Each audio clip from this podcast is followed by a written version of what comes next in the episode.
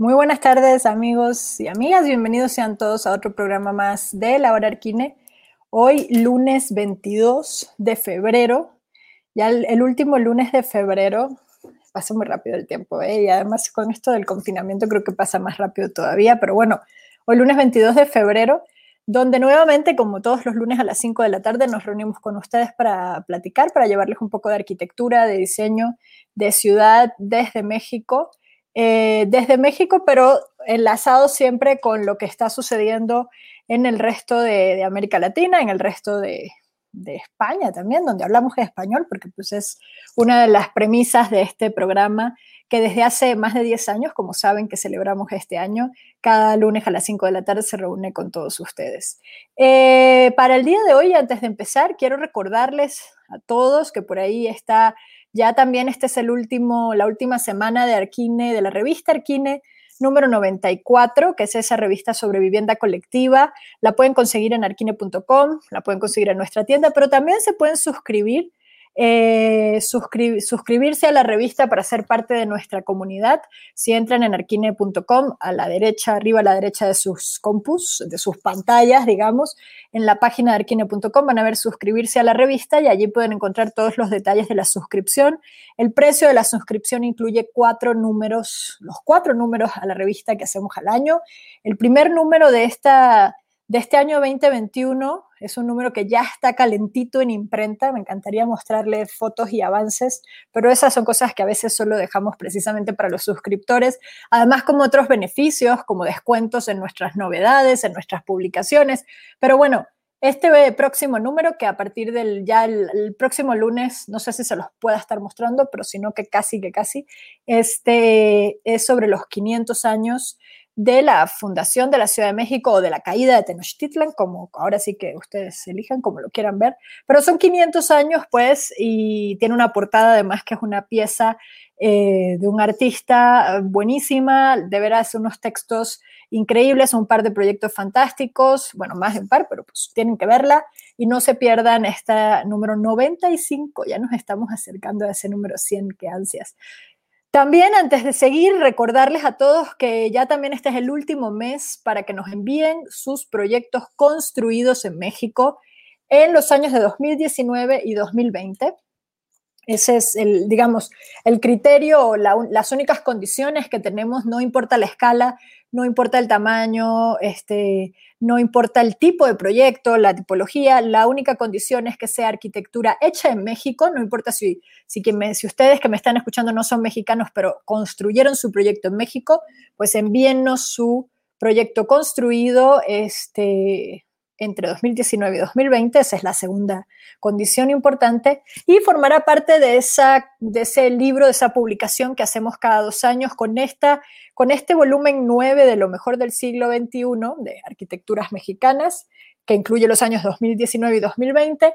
Completamos pues las dos primeras décadas del siglo XXI entonces, sin duda, eso nos hace, estos nueve volúmenes son sin duda un panorama súper súper interesante de lo que ha pasado en la arquitectura en México, de lo mejor de la arquitectura construida en México en estos 20 años eh, que, que va de siglo. El libro va a estar listo en octubre.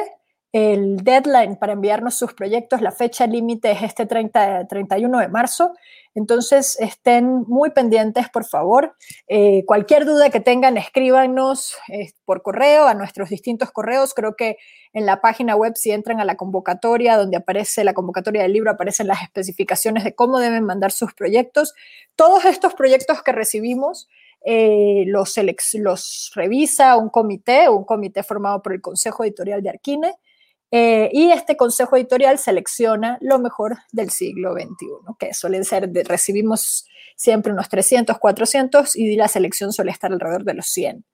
Eh, también este jueves a las 12, yo ando, estoy empezando con todos mis anuncios parroquiales, así que, sorry, ahorita vamos con lo bueno, pero este jueves no se pueden perder a las 12 del mediodía hora México, por lo tanto 6 de la tarde hora España, la presentación de nuestro libro Nuevo Primitivismo. Es el nuevo, el, libro más reciente de Iñaki Ábalos y Renata Sentewix, eh, Nuevo Primitivismo de Ábalos Sentewix, siempre lo pronuncio mal, perdón, este, donde estarán en una mesa de diálogo abierta al público, gratuita, eh, solo tienen que registrarse. Eh, pues obviamente nos acompañarán Iñaki Ábalos, Renata Senkiewicz, también Miquel Adrià como moderador y Mariana Ibáñez, que es la decana, la dean de Berkeley en California. Entonces va a ser muy interesante toda la conversación, toda la discusión sobre qué, qué es eso del nuevo primitivismo. Hoy creo que ya me acabé mis anuncios parroquiales del día de hoy, no lo sé, pero si, se me, si me acuerdo de otro ahí se los, se los lanzo. Pero vamos a empezar con lo bueno y es básicamente mis invitados del día de hoy. Estoy muy, muy contenta de poder conversar el día de hoy con el despacho Azócar o la oficina, no sé, ahorita me dicen ellos como le dicen en Chile, de Azócar Catrón, este, quienes han resultado ganadores del concurso Arquine número 23, el Meeting Point. Ya la semana pasada vimos los distintos proyectos concursantes, las opciones. Estuvimos con miembros del jurado que nos platicaron un poco pues cuáles fueron sus conclusiones al respecto.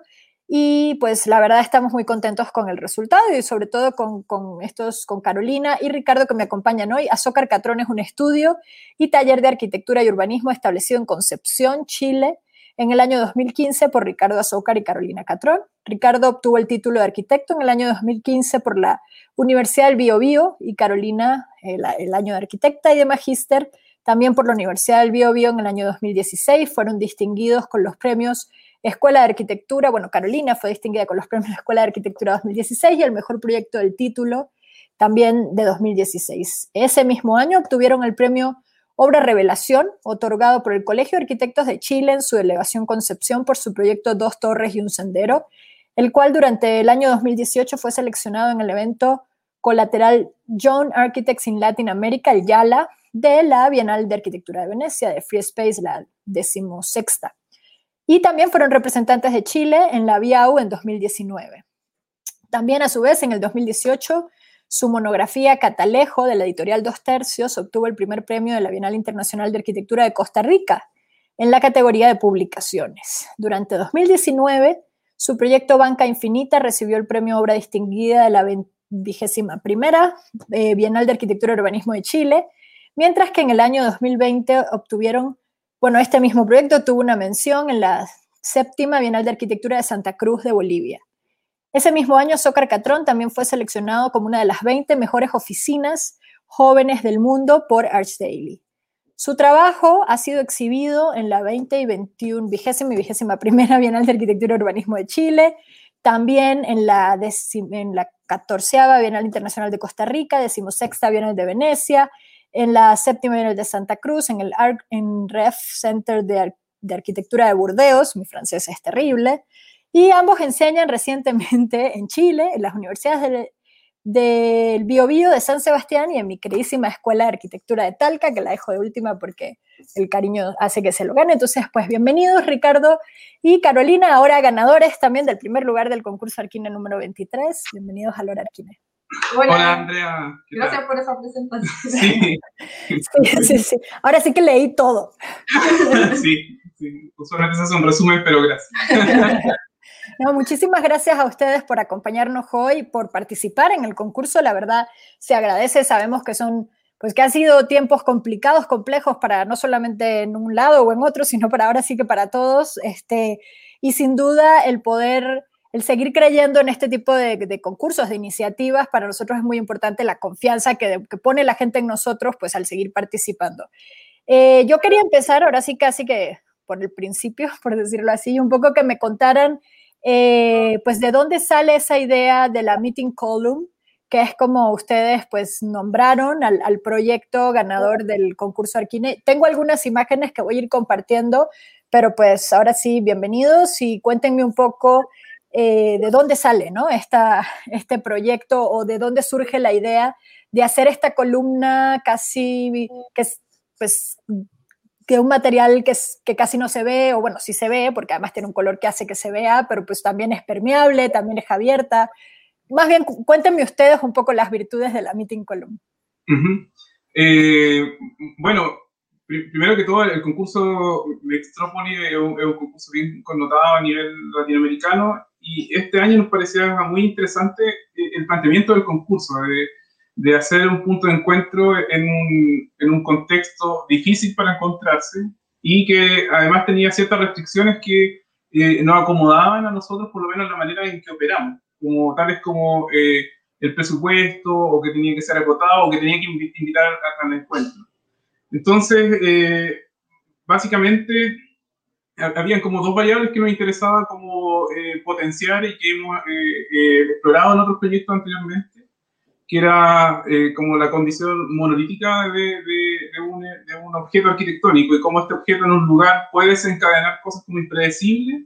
Y lo otro era la, variable eh, referencial, que finalmente esto pudiera ser como un elemento eh, distintivo.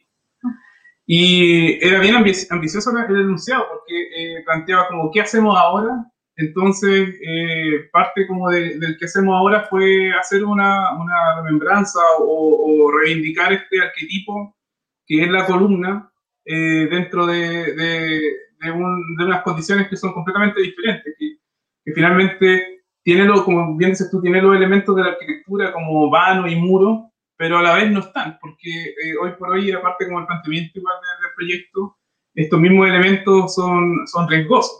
la, las superficies eh, eh, se puede mantener el, el, el, virus o, en un lugar cerrado la gente se contagia. Entonces, finalmente queríamos armar algo que eh, invitara a nuevas preguntas, invitara a reflexionar en torno a la arquitectura, haciendo finalmente un fantasma de, de, una, de una instalación.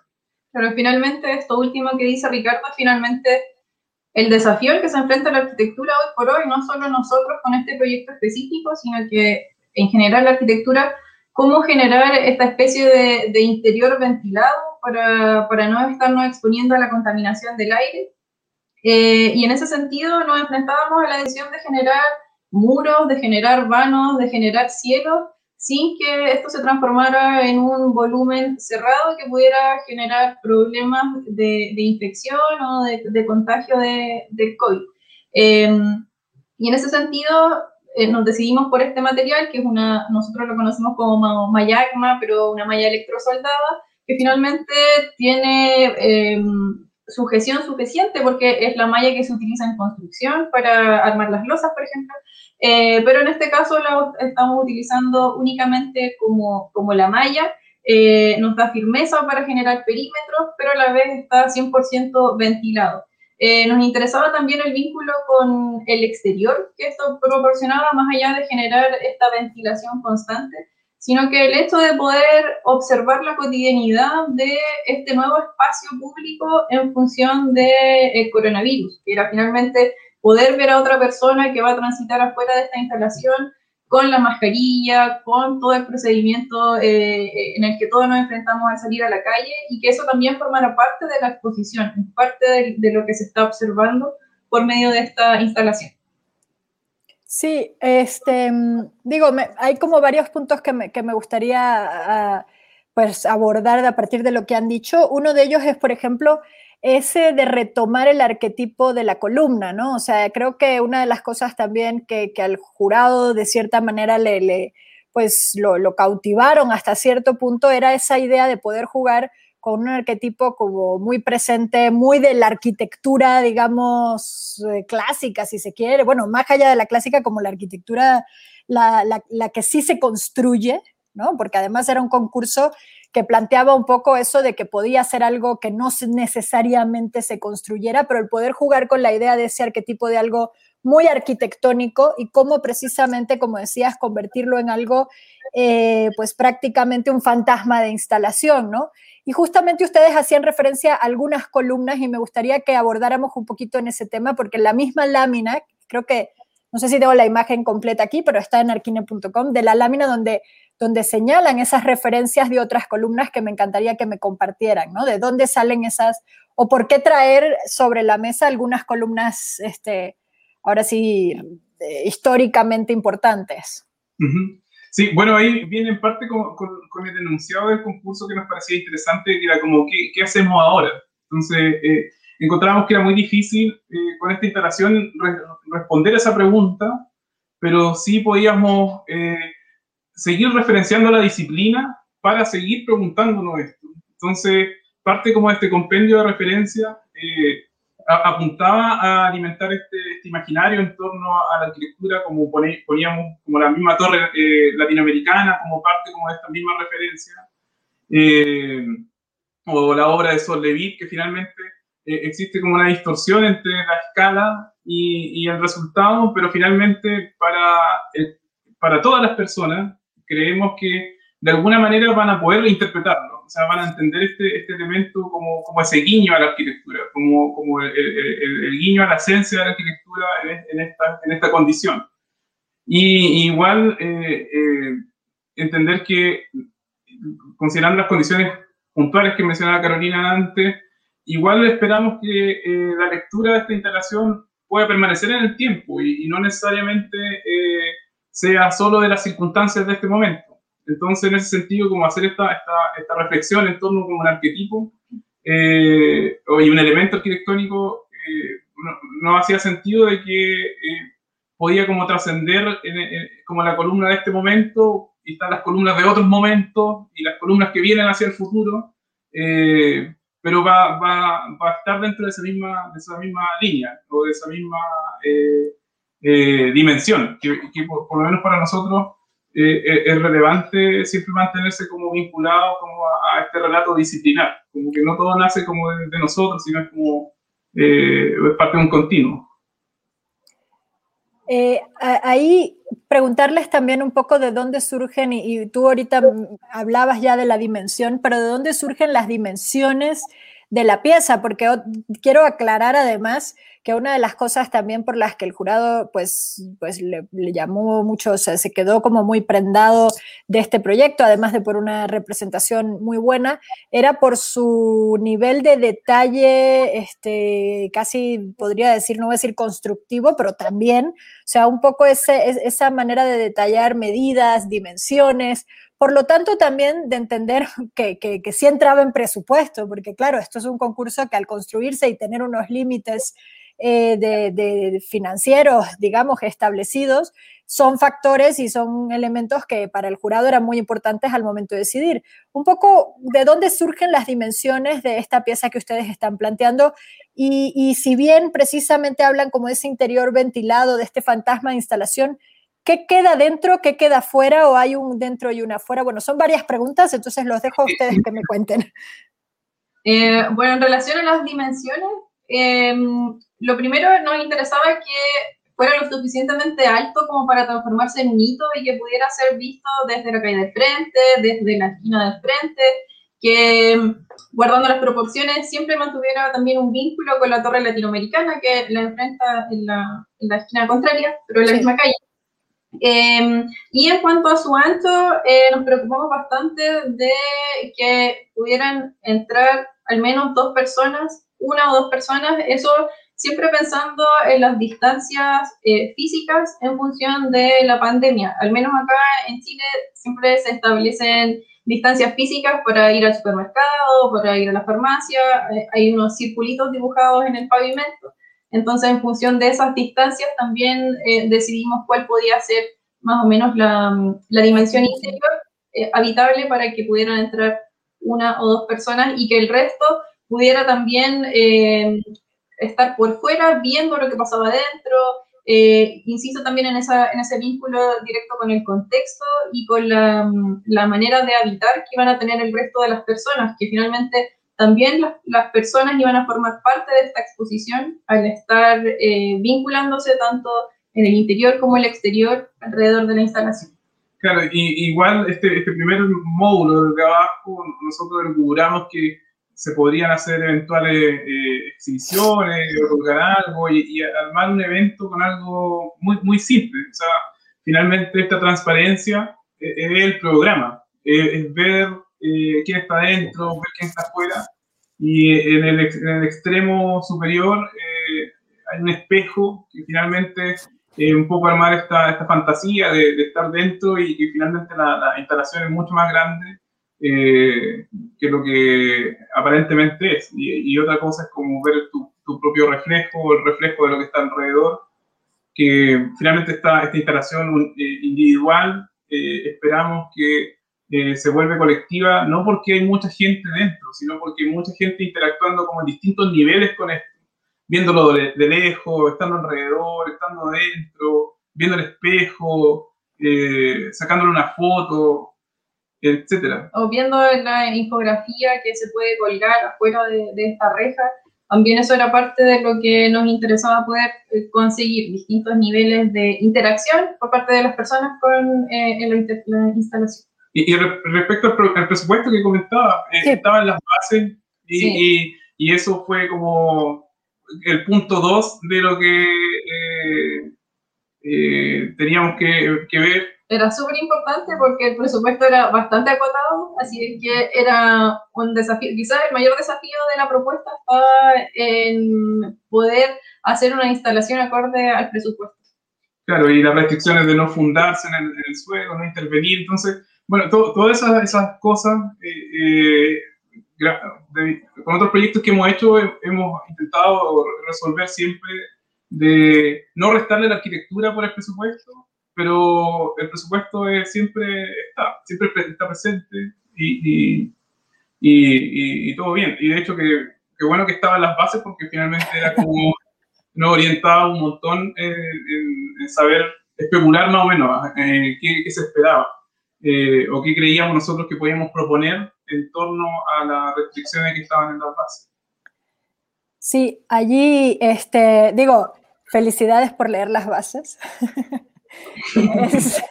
lo, digo, lo digo en broma, pero también en serio, porque sí, también, digo, se agradece mucho cuando se nota además, cuando realmente hay un trabajo que ha sido pensado desde esas bases, que para eso están. Eh, y realmente la Alameda Central es un lugar con muchísimas restricciones, eh, con muchísima afluencia de gente en, tiempos normales, pero incluso en estos momentos eh, de confinamiento y tal, pues hay más control, está, digamos, parcialmente cerrada, pero realmente es un lugar eh, público en el que pueden transitar en un fin de semana un millón de personas, o sea, es realmente eh, muchísimo y para nosotros también, digamos, como ahora hablo yo como organización, este, el, ser capaces de transmitir o de hacer buena arquitectura con un presupuesto limitado, pero también que entienda las limitaciones del lugar, es sin duda, pues así debería ser siempre, ¿no? O sea, entendiendo ahora sí que lo que tenemos y, lo que hay. Y quiero irme de aquí también, digo, podemos seguir hablando del Meeting Point y recordarle a todos los que nos están escuchando que nos pueden hacer preguntas a través de Facebook o de Twitter o de o de, ah, ¿dónde más nos escuchan? De YouTube, de todos los canales que nos están escuchando. Pero bueno, quiero también comentar algo que hace un ratito Carolina mencionaba, y es esa relación que hay de este proyecto con otros proyectos de ustedes. Casualmente, y digo casualmente porque como saben, y quiero recordarle a todos, eh, el concurso Arquín es un concurso totalmente anónimo, hasta después de seleccionado el ganador es cuando nosotros sabemos, o sea, que el jurado selecciona la, la propuesta, la lámina ganadora, Finalmente, mucho después es que sabemos a quién pertenece. Es una información, de hecho, que ni el jurado sabe, este, incluso hasta después de terminada su sesión, el jurado no se entera de quiénes son en ningún momento. Pero casualmente en Arquina hemos publicado ya también dos proyectos de ustedes, que, podría decir que tanto en escala como en, como en esas restricciones que, que pareciera ver en su trabajo, eh, se parecen un poco a esta propuesta ganadora, un poco, y hace un ratito lo mencionabas, Carolina, esa idea de trabajar con un solo material, siempre tratar de ser, em, eh, de optimizar a partir de un solo elemento, de optimizar el espacio, la propuesta que se haga, pero, pero, pero, bueno, un poco también cómo se relaciona este proyecto o qué hay de este proyecto, el Meeting Column, en otros proyectos de ustedes como puede ser Banca Infinita o puede ser Dos Torres y un Sendero, proyectos además por los que han ganado numerosos premios en bienales, reconocimientos, eh, y que en escala pueden ser similares a este trabajo. Sí, bueno, em, consideramos que se relaciona bastante con la agenda arquitectónica que nosotros llevamos desarrollando desde 2015 ya.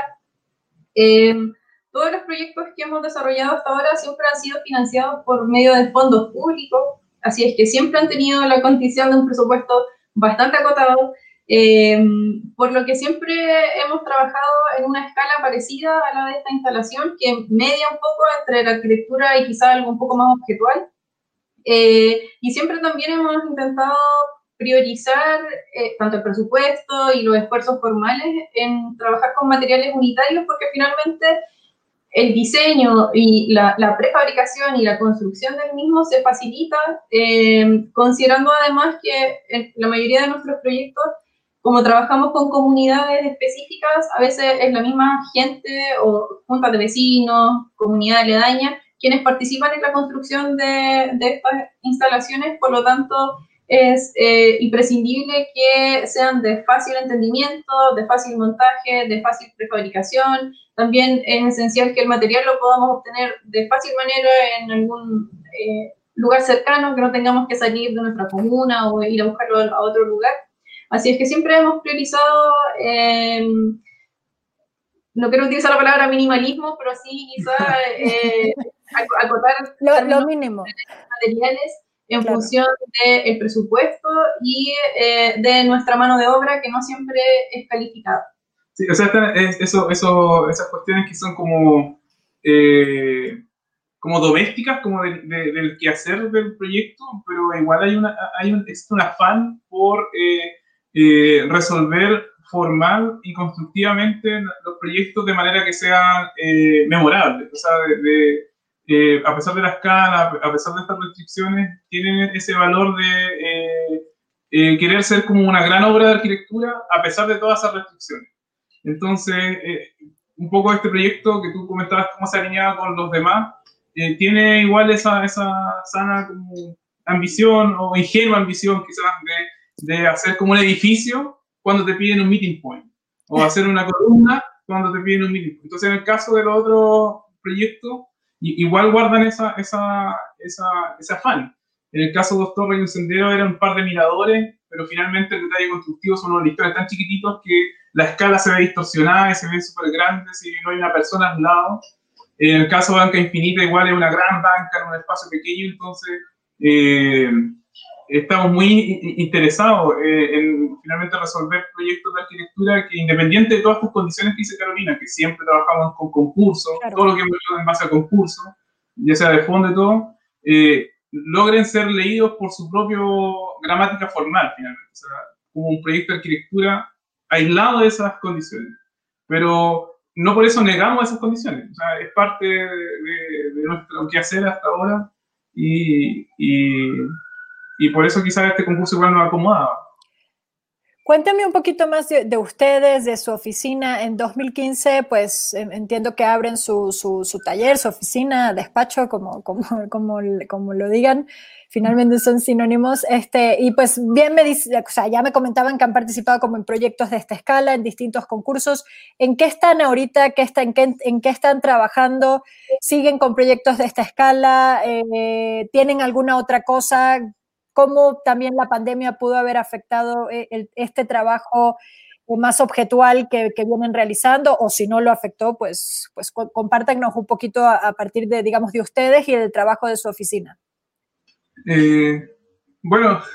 Partir diciendo que la pandemia sí nos afectó, de hecho, producto de ello no pudimos construir un par de instalaciones que debíamos materializar durante el año pasado, y eh, producto de ello decidimos empezar a participar en concursos. Y esa fue la razón por la que participamos en, en este de Mextropoli. Eh, sí, obviamente la esperanza de ganar, o con la esperanza siempre, pero no eh, al 100%.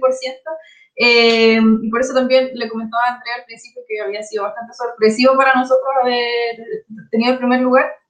Así es que sí nos afectó y esa es la razón una de las razones por la que terminamos participando en este concurso.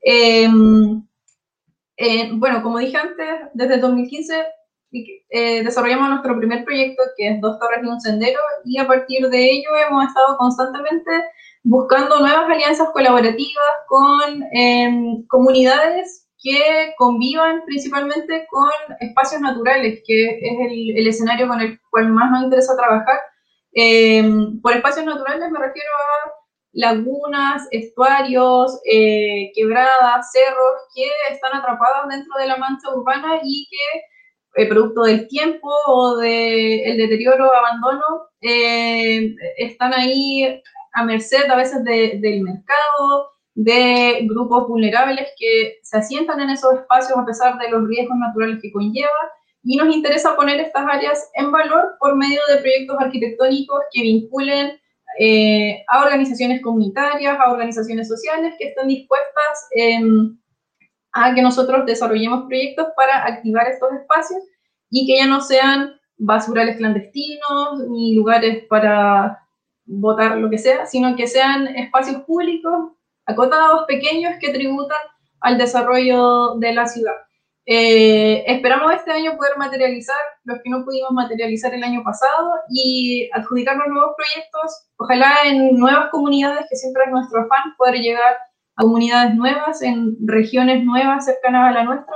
Así es que espero que este año sí sea el año en que se puedan concretar esas iniciativas. O sea, los proyectos están y quedaron como en pausa. Y y bueno, yo creo que nos pasó un poco a todos, que partió el año pasado y era como esto se va a acabar el próximo mes, se acaba el próximo mes, después pasó el año y, y están ahí y, bueno, esperamos, de todas maneras, eh, a, todo el mundo nos cambiaron las prioridades, entonces eh, evidentemente eh, nosotros que trabajamos con proyectos públicos, con, con, fondos concursables,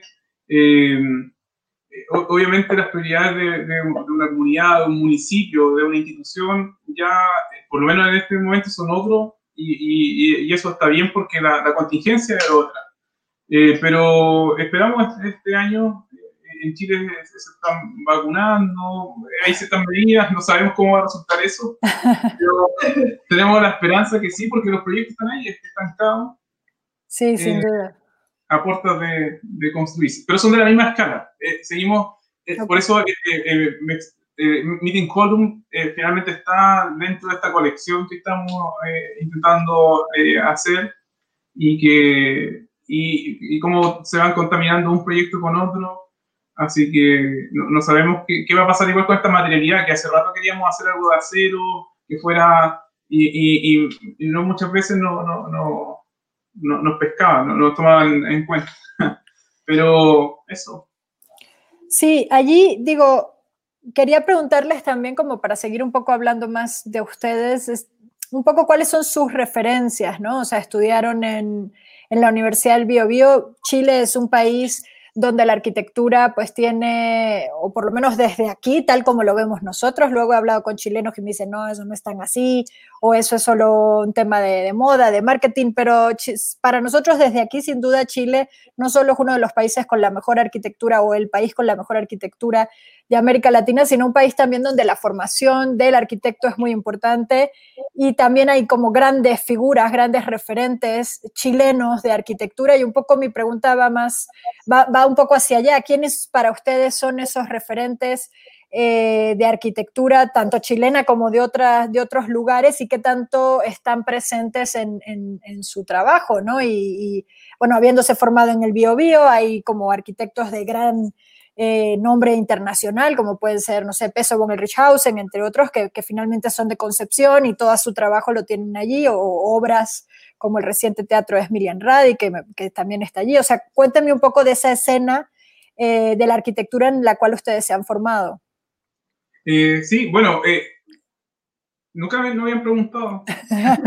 pero, pero como estos grandes maestros que probablemente todos vimos en la universidad, que nosotros revisitamos constantemente y eh, acotando e, eso como a, Concepción, eh, en Concepción igual existieron durante el, 60, 70, igual grandes maestros de Concepción.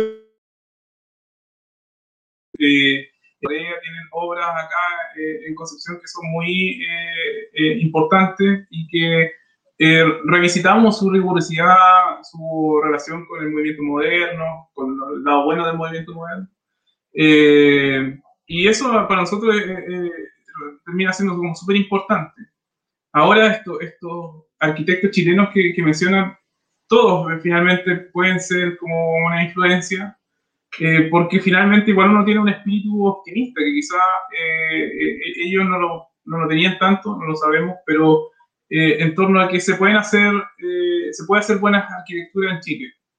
Eh, ahora nosotros creemos que si fuéramos como herederos de toda esta, esta nueva tradición que se está haciendo en, Chile, Peso Bueno en Chausen, Emilian Reich que mencionabas tú, a, nosotros nos interesa ya pasar del, del, umbral de la vivienda unifamiliar y quizás hacer cosas más, más comunes.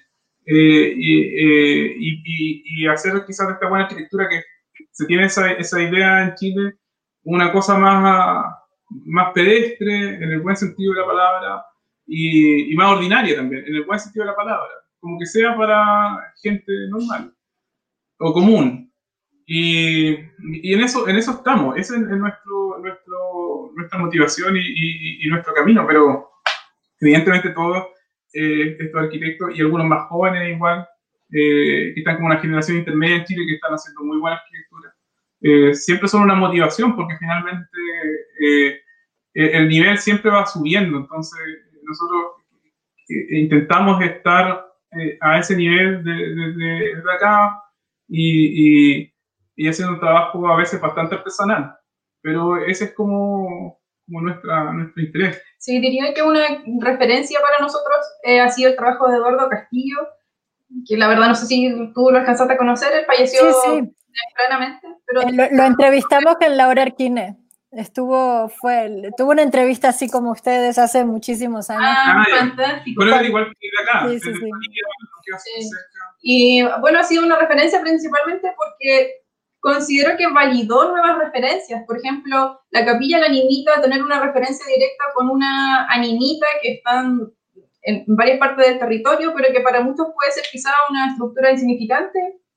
Él le dio una nueva mirada y lo tuvo como referencia principal para esa obra lo mismo la Casa Gallinero, que tiene como referencia un gallinero, que también para muchas personas podría no ser algo esencial o importante de respetar. Y nuevamente él basó una de sus obras en una de esas referencias cotidianas que para nosotros igual han sido súper importantes, estas obras conocidas como de, de los no arquitectos, que finalmente siempre dan luces de mm, soluciones quizás mucho más viables que las que a veces la arquitectura más performática pretende pretende desarrollar. Eh, así es que para nosotros ha sido una, una, influencia que lamentablemente descubrimos muy tarde. Eh, queríamos conocerlo y lamentablemente él falleció, así es que es algo que siempre intentamos mencionar cuando hablamos de nuestras pequeñas referencias, siempre me gusta mencionar a Eduardo Castillo, que sí o sí ha sido como un, un punto importante dentro de lo que hacemos. Sí, y algo de su obra, igual que, que, que nos no, no, no llama la atención, es que no arma una caricatura de esta, de esta referencia, sino que finalmente lo que hace, que un poco lo que comentábamos antes de, de, de nosotros, como que podría leerse sin la referencia, igual sería buena arquitectura. Y eso eh, es algo que, eh, que dentro de ese, de ese parangón de referencia eh, es algo que no, nos interesa como, como explorar, que finalmente, cuando tú nos preguntabas la misma referencia de Meeting Column, ojalá este proyecto se pueda leer igual sin su referencia. Pero si está en la referencia, finalmente terminan soportándolo con mayor, con mayor peso, que, que, que, un poco lo que eh, Castillo lo, logró con su trabajo. Le, le, y, y, un poco ahondando más en este tema que, que me interesa, la, la, la o sea, finalmente la propuesta es, entiendo, esa sería una pregunta también, que esta es su primera propuesta para fuera de Chile. Esa sería una, más bien una pregunta.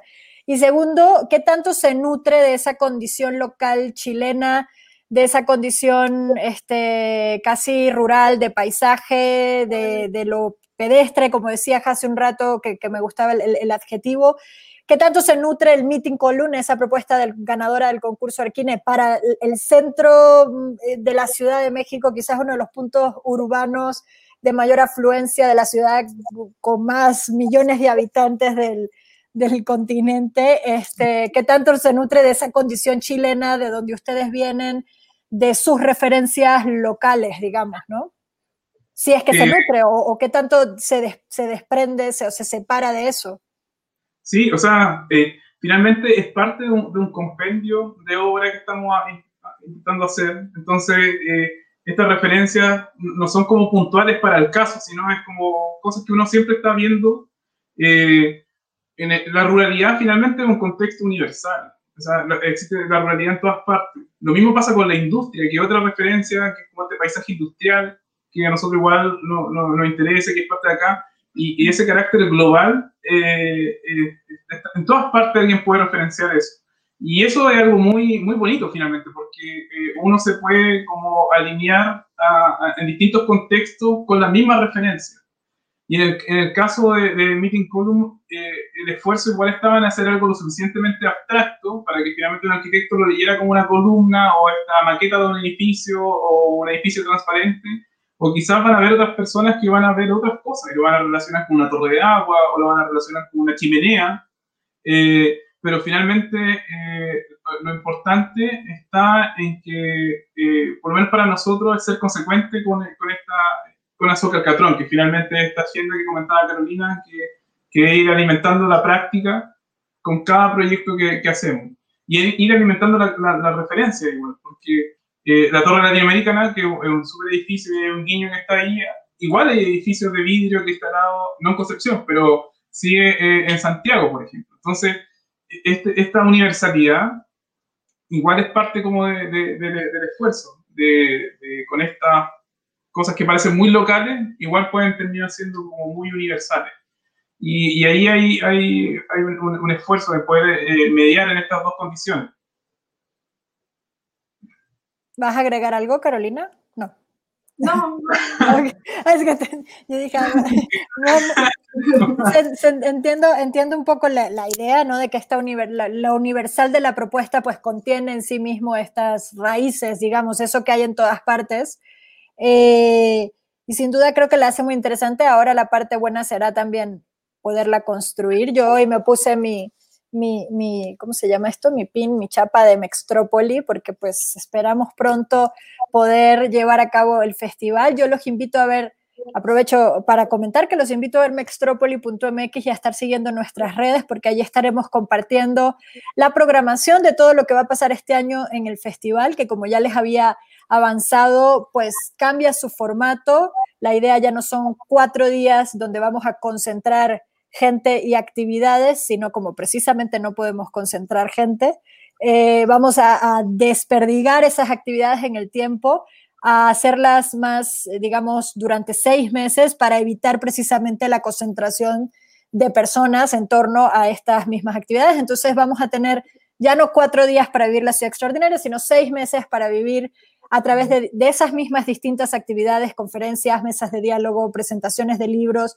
cine en casa, tendremos distintas proyecciones de películas, de documentales que tienen que ver con arquitectura y con, con ciudad, etcétera, dentro del marco del festival. También, obviamente, en el momento en que, podamos, que esperamos que sea eh, pues en, en, en, algunos meses, no, no, voy a decir fecha porque pues solo la pandemia sabe, pero esperamos que, que dentro de ese periodo de tiempo podamos llevar a cabo las distintas o algunas de las distintas instalaciones que están programadas y sin duda este Meeting Point y también pues la, la, palapa gastronómica que tenemos pendiente de 2020, entre otras, entre otras actividades. Entonces entren y, estén pendientes de mextropoli.mx para que vayan conociendo la programación. De hecho, voy a aprovechar también para decir que una de las actividades con las que vamos a arrancar todo este ciclo es la presentación del documental Invierno, Imágenes de Arquitectura Chilena Contemporánea, que precisamente estamos haciendo en colaboración, bueno, el, documental lo hizo el Fondarte, el Fondo Nacional para las Artes, la Cultura y las Artes de Chile, y forma parte de, de esas actividades que tenemos en torno a la exposición que está actualmente en el Museo de la Ciudad de México, al catálogo que pueden encontrar en arquine.com, en nuestra tienda en línea, y a ese documental que transmitiremos próximamente. Pero bueno, este, Carolina y Ricardo, les quiero hacer una última pregunta casi que para despedirme y es también su relación, son profesores también, dan clases en distintas universidades. Cuéntenos un poco también esa relación con qué significa, o sea, fueron, son bastante jóvenes ustedes, pero pues graduados jóvenes dar clases y también esas diferencias entre una escuela o una universidad o la Escuela de Arquitectura del Bio, Bio o la Escuela de Arquitectura de Talca, cómo ustedes mismos leen esas esas similitudes, pero también esas diferencias que hacen a estas escuelas, pues ambas referentes eh, de, pues en la arquitectura, en nuestro, en nuestro gremio, en la formación de, de arquitectos, ¿no? No tienen que decir cosas malas de ninguna, puras cosas buenas, no, se vayan a comprometer. No, pero bueno, como bien dices tú, son, son, escuelas diferentes. Tienen en común que están las dos al sur de Santiago. Ese es, su, eh, lo que tienen en común. Eh, Bio Bio eh, es una, la tercera o cuarta escuela más antigua de, Chile. Eso hace que tenga muchas generaciones ya de arquitectos egresados y, cierta tradición y, un cierto número igual de profesores que ya han sido eh, que, han sido formadores de muchos arquitectos con su método, como o sea, nosotros no, eh, el trabajo de Eduardo Meissner con composición arquitectónica, etcétera, es muy influyente. Eh, profesor de los fundadores de esa escuela, que no fue nuestro profesor y nosotros fuimos herederos de eso, entonces va como eh, alimentando cierta tradición. Y eh, bueno, en Concepción es una, una, escuela muy, muy importante. Y en el caso de Talca es una escuela muy, muy diferente, a, a, diferencia de, de, de Bio, Bio porque está muy asociada al territorio. Bio Bio es más universal, más vigente a Concepción, a pesar de que está relacionada con el sur de Chile, pero Talca está muy relacionada al territorio, eh, a la experimentación, y sobre todo tiene algo que nosotros hacemos clase ahí, que nos parece muy interesante, eh, que hay un núcleo de profesores y estamos nosotros que orbitamos la, la, escuela. Entonces, eh, nosotros aprendemos tanto de la escuela de Talca como esperamos que quizás igual ellos pueden aprender algo de nosotros y eso hace que sea muy fresca eh, eh, la escuela de la Sí, también diría que hay dos componentes que son básicas en estas dos escuelas, que, bueno, trabajamos en otras más, pero como nos están preguntando de esta, voy a responder de esta, eh, que también se vinculan directamente con nuestros intereses. Que por un lado está la componente material, que está 100% vinculado a la escuela de Talca, bueno, también es parte la, la del bio, bio pero yo diría que más a la de Talca, con este vínculo directo entre territorio y materialidad. Eh, y por otro lado, la escuela de, de la U del Bio, Bio está 100%, o no sé si 100%, pero al menos cuando nosotros fuimos estudiantes ahí, tenía una fuerte carga em, hacia lo compositivo, a la experimentación formal a través de una articulación compositiva en función de ciertas variables formales. Eh, y creo que eh, el tema de la composición es algo que yo agradezco mucho haber heredado de la escuela de, Bio Bio. Creo que es algo que tanto a mí como a Ricardo nos interesa seguir explorando y que sí o sí ha eh, contribuido a lo que estamos haciendo. Somos egresados de ahí, así que obviamente uno no puede renegar de eso y, y por lo mismo eh, yo diría que son dos componentes que a nosotros nos interesa seguir em, trabajando, seguir investigando, que finalmente es lo que se produce cuando uno hace clases, eh, porque te vuelves a enfrentar a estas variables, las discutes o las conversas con los estudiantes, tienes nuevos puntos de vista al respecto de, esas dos eh, variables, que es la, la, materialidad y la composición, y por lo tanto se transforma en no solo en un trabajo, sino que en una manera también de, explorar nuestros propios intereses y eso hace que, que, sean experiencias bastante enriquecedoras. Espero que también lo, lo, sientan así nuestros estudiantes. Si hay alguien ahí, lo puede comentar. Eh, sí, no es necesario que digan cosas buenas, también podrían decir algo malo, pero espero que sea recibido de esa manera por parte de ellos, no solo por nosotros. No, puras cosas buenas aquí, ¿eh? no, a ver, creo que sin duda, y si vemos tanto la propuesta del Meeting Column como Banca Infinita o Dos Torres y un Sendero, eh, creo que tiene, y, tiene un poco de ambas, ¿no? Esa materialidad que hablas, ese rigor material, ese conocimiento también, ese, ese, llevar el material a sus límites, este, y está muy presente también el tema de composición, que justamente también mencionas, del cual te sientes orgulloso. Yo creo que la sumatoria de esas, de, esas cosas es que también se dan las grandes, los grandes arquitectos, las grandes arquitecturas y el trabajo de ustedes que sin duda, eh, si bien es, digamos, son jóvenes, emergentes, como, como queramos ponerle de calificativo, pues yo creo que sin duda hay que estar pendientes y seguirlo. Y bueno, y estar atentos también a cómo a cuando construyamos ese meeting column, estamos ya ansiosos, ojalá sea antes que después, pero estaremos al pendientes para, pues nada, para que todos ustedes los que nos están escuchando en estos momentos puedan disfrutar de su realización. Ahora sí. Carolina y Ricardo, muchísimas gracias por acompañarnos hoy. Este, si quieren agregar algo más a quienes nos escuchan, despedirse, mandar saludos, aquí en Lorel todo se puede. Sí, solo un saludo y una mención a Josefina Tardones, que es estudiante de arquitectura de la Universidad del Biobío, quien participó igual en, este proyecto, y un saludo igual a todos los colaboradores que hemos tenido en, el tiempo de Dazo Calcatrón. Eh, un saludo igual a, todos ellos, que son muchos, entonces, pero ustedes saben. Y la mayoría de estudiantes. Sí, así que...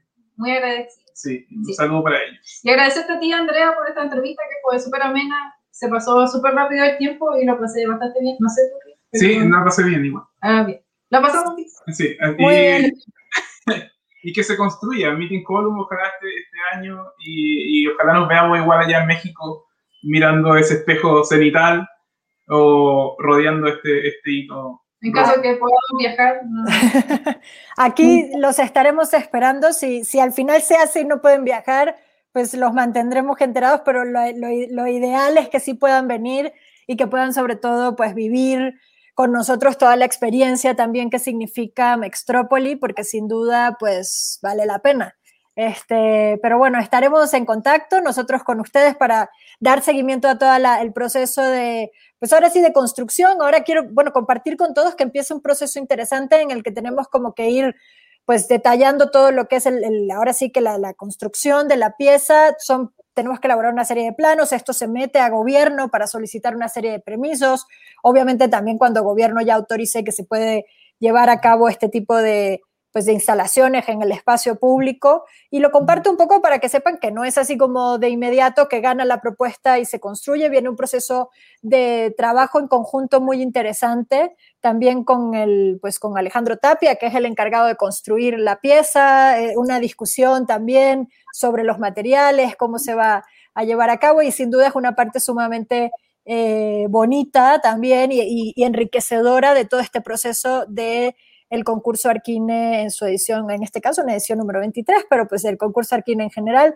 Gracias chicos, este, ahora sí yo los despido a ustedes y me quedo yo para algún anuncio parroquial adicional. Recordarles que este jueves a las 12 del mediodía, 6 de la tarde, 12 del mediodía hora México, 6 de la tarde hora España, presentamos eh, así vía virtual, totalmente gratuito.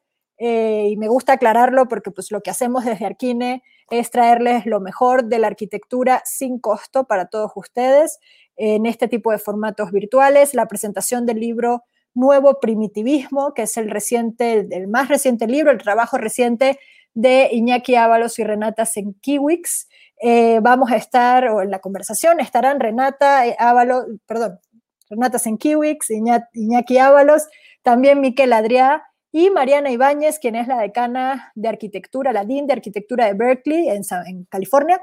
Entonces, pues estén, pues participen, regístrense para estar atentos y que les llegue el enlace de la conexión y no se lo pierdan porque estoy segura que va a ser una gran conversación, sobre todo una gran plática sobre este, lo que Iñaki Ábalos y Renata Senkiewicz llaman nuevo primitivismo. Además, el libro está increíble, no es por nada, pero hacemos libros muy bonitos, entonces búsquenlo también. Si son suscriptores, les quiero recordar primero que se pueden recibir, suscribir a la revista Arquini, por tanto tienen los cuatro números del año, pero además reciben descuentos, promociones y unas de esas promociones pues, o descuentos es realmente en nuestras novedades editoriales, entonces libros como este los pueden obtener desde ya con un porcentaje, un 20% de descuento para suscriptores justo eh, pues al momento en el que salen estos libros. También tenemos como novedad editorial el libro de Jaume Prats, Coordenadas para el Nuevo Milenio. Si leyeron este, en su momento el libro de Italo Calvino, Seis Coordenadas para el Nuevo Milenio, no pueden perderse, y les gustó, si lo leyeron y les gustó, y si no les gustó también, no pueden perderse esta esta reinterpretación que hace Jaume Prat sobre esas seis coordenadas del nuevo milenio de Italo Calvino, pero traducidas en, lenguaje arquitectónico con ejemplos y, relaciones arquitectónicas que de veras se la van a pasar increíble con esta lectura. También pues, eh, pues recordarles que pueden enviarnos sus proyectos construidos en México en los años 2019 y 2020 tienen que estar construidos, tienen que estar terminados, no importa el tamaño, no importa la tipología, solo que sean en México y hechos entre 2009, en los años de 2009 y 2020 para participar en la selección que hacemos de lo mejor del siglo XXI, el volumen 9 de este libro que cierra las dos primeras décadas del siglo XXI, así que si quieren, si tienen un buen proyecto, mándenlo y seguro formarán parte de esta selección. Eh, creo que no tengo más anuncios parroquiales por hoy, solo decirles que los veo el próximo lunes, eh, primero de marzo, donde vamos a tener un programa sumamente interesante sobre el tema de la arquitectura cubana, de cómo se ejerce la arquitectura en Cuba. Eh, bueno, creo que va a estar muy bien, ya les contaremos los detalles en los próximos días, pero apúntenselo y los espero el próximo lunes con más de la hora.